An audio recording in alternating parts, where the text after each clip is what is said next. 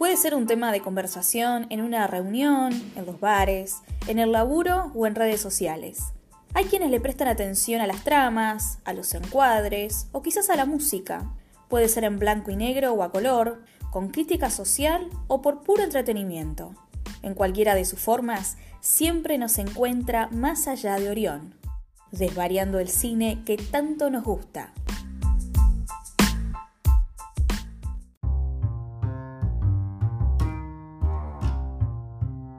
Hola, ¿cómo andan? Arrancamos el episodio 11 de Más allá de Orión. Arrancamos este nuevo episodio en donde nos vamos a estar centrando en una película del año 2019 y que es Historia de un matrimonio de Noam Baumbach.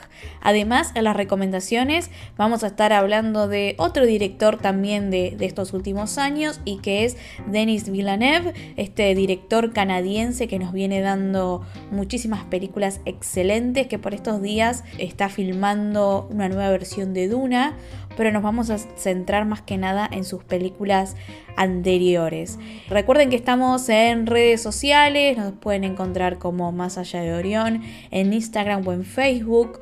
Todos los episodios anteriores los pueden estar escuchando a través de las plataformas anchor.fm barra más allá de Orión, también en Spotify, Google Podcast y como siempre, todos los viernes a las 20 en la Radio UNER de Concepción del Uruguay. Así comenzamos el episodio 11 de Más allá de Orión.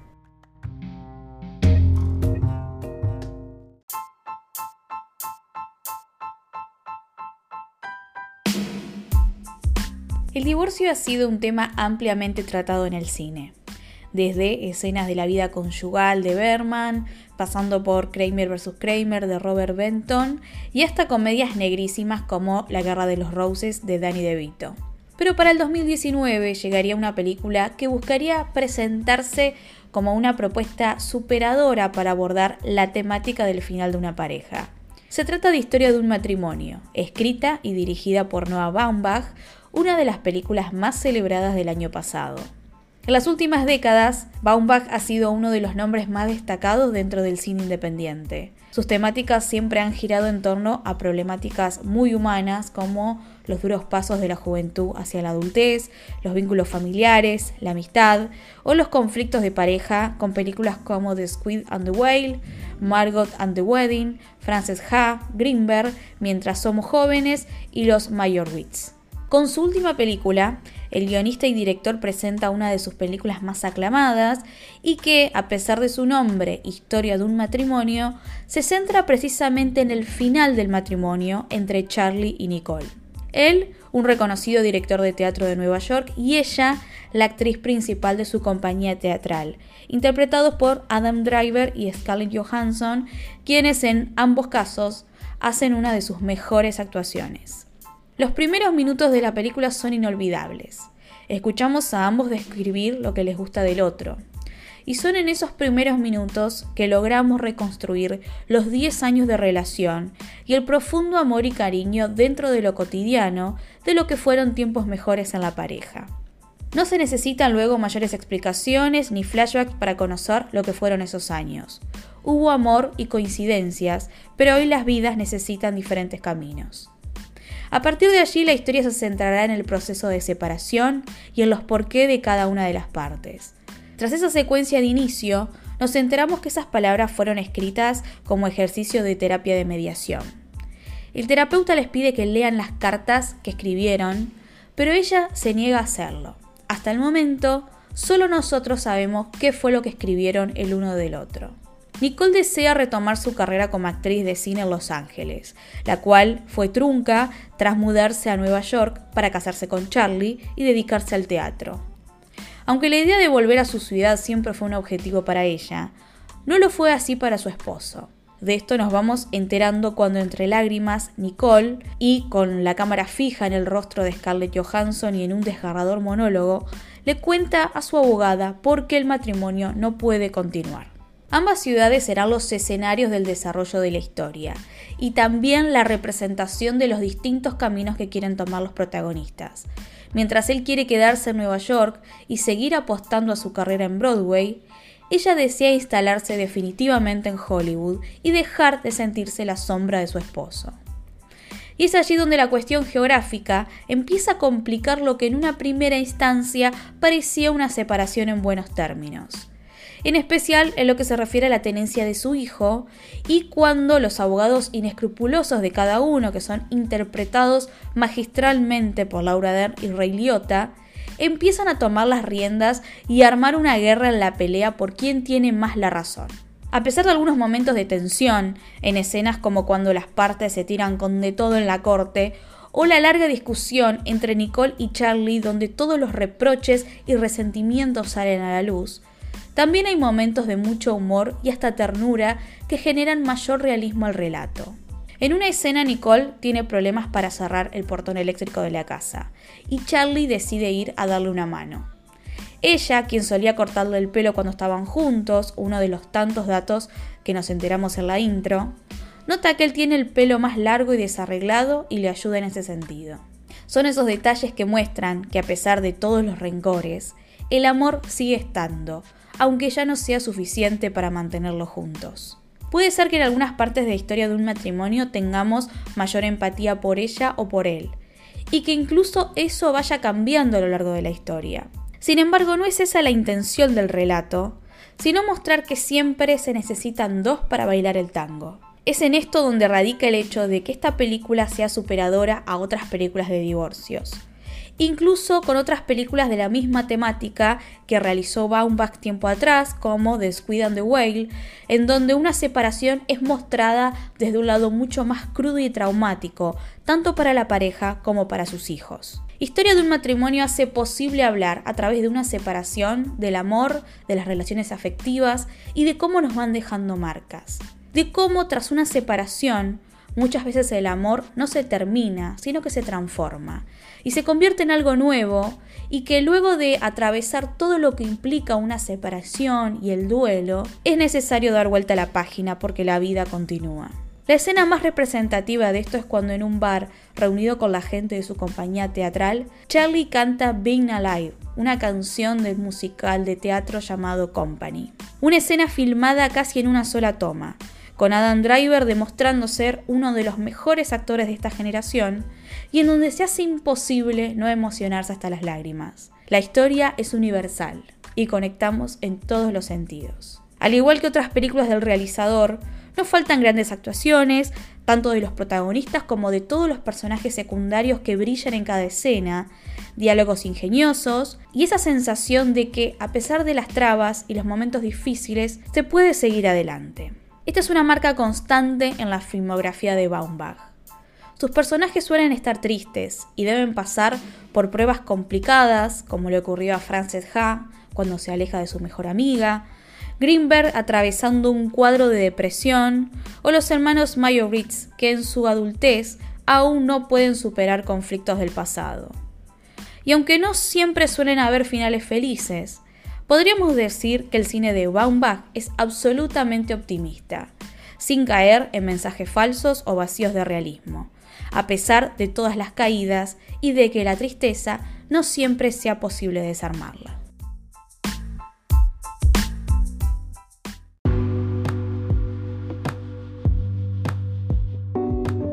Y llegamos al momento de las recomendaciones, como habíamos anunciado al comienzo de este episodio, nos vamos a estar centrando en parte de la filmografía de Denis Villeneuve, de este director canadiense, nacido en Quebec en 1967, guionista y director.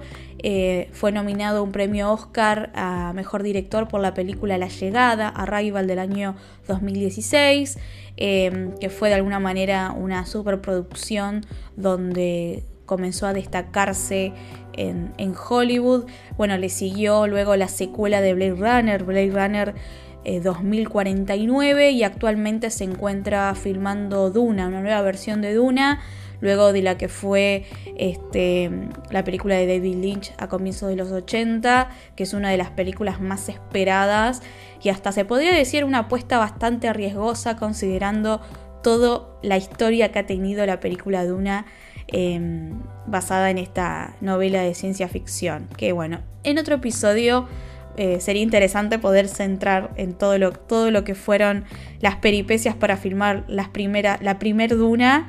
Este, así que bueno, vamos a ver con qué se despacha Denis Villeneuve con esta película que seguramente veamos el año que viene. Pero las recomendaciones de hoy vamos a este, detallar más que nada tres películas previas a su etapa más Hollywood de la actualidad. Primero, la película, una película excelente del año 2010, producción franco-canadiense que fue nominada al Oscar a Mejor Película Extranjera y se llamó Incendies. Cuenta una historia de, bueno, tras, así comienza la película, tras la muerte de una inmigrante canadiense, sus dos hijos, los mellizos eh, Jean y Simón, se reúnen con un notario que es el empleador de su madre y amigo de la familia. En el testamento ella hace referencia a una promesa incumplida, negándole, a, la, a la familia que ponga una lápida y un ataúd, a menos que sus hijos rastreen a su misterioso hermano, cuya existencia ellos desconocían, no sabían que tenían un hermano mayor, y también a su padre, a quienes ellos creían muerto. La película se va contando en dos tiempos. O sea, por un lado, la película va, digamos, lo que sería la actualidad, que es el momento en que los mellizos este, van a buscar a quién es su hermano y también quién es su padre. Y a su vez, con una serie de flashbacks también a lo largo de la película, vamos viendo la juventud de esta mujer recientemente fallecida, Allí nos enteramos que ella proviene de una familia árabe cristiana en un país no identificado del Medio Oriente. Ella se enamoró de un refugiado del cual quedó embarazada. Su familia asesina a su amante y casi la asesinan incluso a ella como un crimen de honor, pero su abuela la perdona y le hace prometer que este, una vez nacido su bebé lo va a dar en adopción y ella se va a ir a otra ciudad para comenzar una nueva vida. Eso es lo que ella hace y el bebé que da a luz es enviado a un orfanato. Y no voy a dar mucho más detalle porque la película avanza. Es una película que hay que darle tiempo, que se va construyendo lentamente. Tiene hasta como una estructura de, de tragedia griega de alguna manera.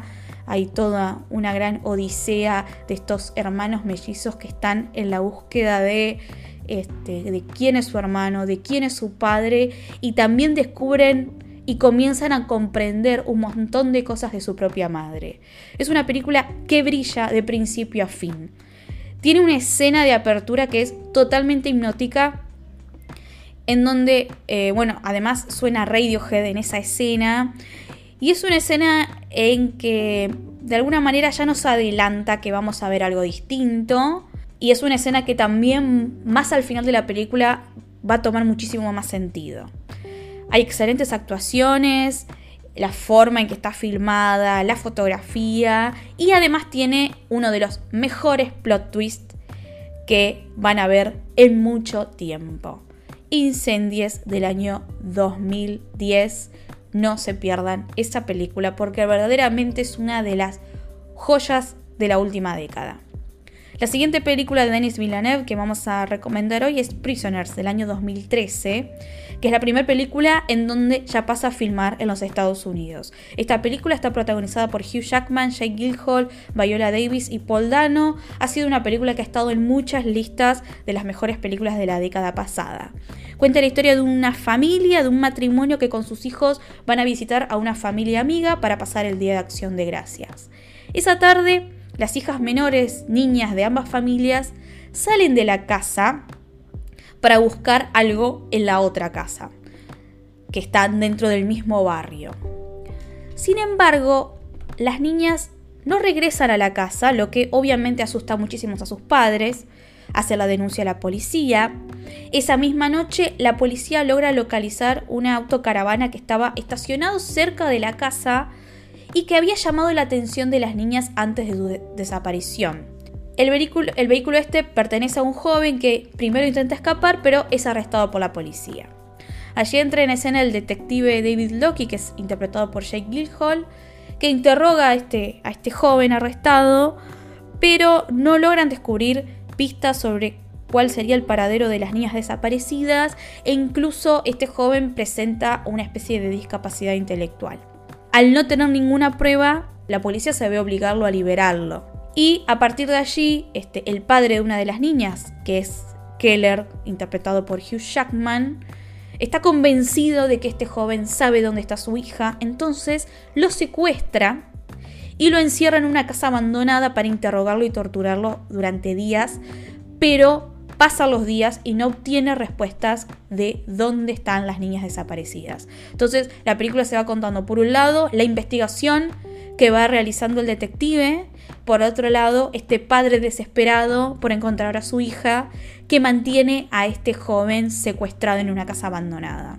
Excelente película, con excelentes actuaciones también. Tiene estas, estas películas, al igual que Incendies, al igual que todas las películas de Denis Villeneuve, son películas que se van contando de una forma muy lenta. Hay un gran desarrollo de personajes, hay muchas sorpresas en el medio también. Siempre hay lugar para algún plot twist. Excelente, Prisoners del año 2013. Y la siguiente película, la tercera película de este director canadiense que recomendamos hoy, es la película Enemy del año 2014, la película que hizo inmediatamente después de Prisoners. Se podría considerar la película más lynchiana del realizador. Este, hay, muchos aspectos sin nunca dejar ya un estilo bastante característico que tiene Denis Villeneuve al momento de contar una historia, pero hay muchos aspectos eh, medios oníricos y casi surrealistas que de alguna manera están inspiradas en el cine de David Lynch. Em, es una película que está basada en el libro El hombre duplicado del escritor José Saramago y cuenta la historia de un profesor universitario llamado Adam, que lo interpreta Jake Gyllenhaal también, que un día alquila una película, de por sí es un profesor universitario que se nota que es un tipo normal, medio triste, notamos que es un que es alguien que, está atravesando por algún momento difícil, del cual más adelante nos vamos dando cuenta qué fue lo que pasó, que está casado, su esposa está esperando un bebé, y ella, eh, Adam, mejor dicho, alquila una película que le recomiendan, y allí ve que hay, en esa película aparece un actor en una pequeña escena que se parece muchísimo a él. Entonces busca en internet el nombre de este actor, busca otras películas en donde este actor estuvo, siempre un actor casi de extra dentro de las películas, y, se obsesiona porque ve que es muy parecido a él. Entonces eh, se obsesiona por ponerse a investigar quién, quién es este hombre y por qué se parece tanto a él. Este, estos termina desarrollando casi una obsesión, su comportamiento comienza a cambiar y eso hace que, su esposa empiece a preocuparse sobre qué es lo que le está pasando a Adam. Finalmente, Adam encuentra a este actor y se encuentran y ven que son efectivamente totalmente idénticos y que hasta incluso tienen la misma cicatriz. Es una película que merece muchísima atención porque, como dijimos, está cercano. Si vos viste alguna película de David Lynch, sabés que Lynch no te la va a dejar fácil. Bueno, Enemy en ese sentido tampoco te la deja fácil. Este, es una película que seguramente una vez que termina quedás maquinando y quedás eh, armando el rompecabezas todavía. Es una muy buena película, muy buena actuación de Jake Gyllenhaal también, al igual que lo hizo en Prisoners. Eh, Súper recomendable Enemy, como les dije, abriendo la cabeza y teniéndole mucha paciencia a esta película. Entonces, las tres películas que recomendamos de Denis Villeneuve, lo cierto es que recomendamos la filmografía completa de Denis Villeneuve, pero particularmente nos centramos hoy en tres películas. Incendies del año 2010, Prisoners del año 2013 y Enemy del año 2014.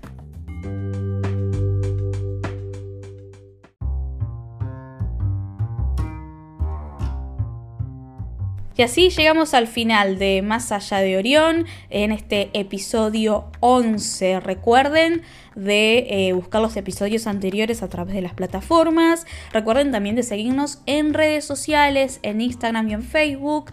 Y bueno, todos los viernes a las 20 estamos en el aire de Radio UNER en la 91.3 de Concepción del Uruguay. Así nos vamos, nos vamos de este episodio y nos vamos a volver a ver este, la próxima semana cuando nos encontremos más allá de Orión.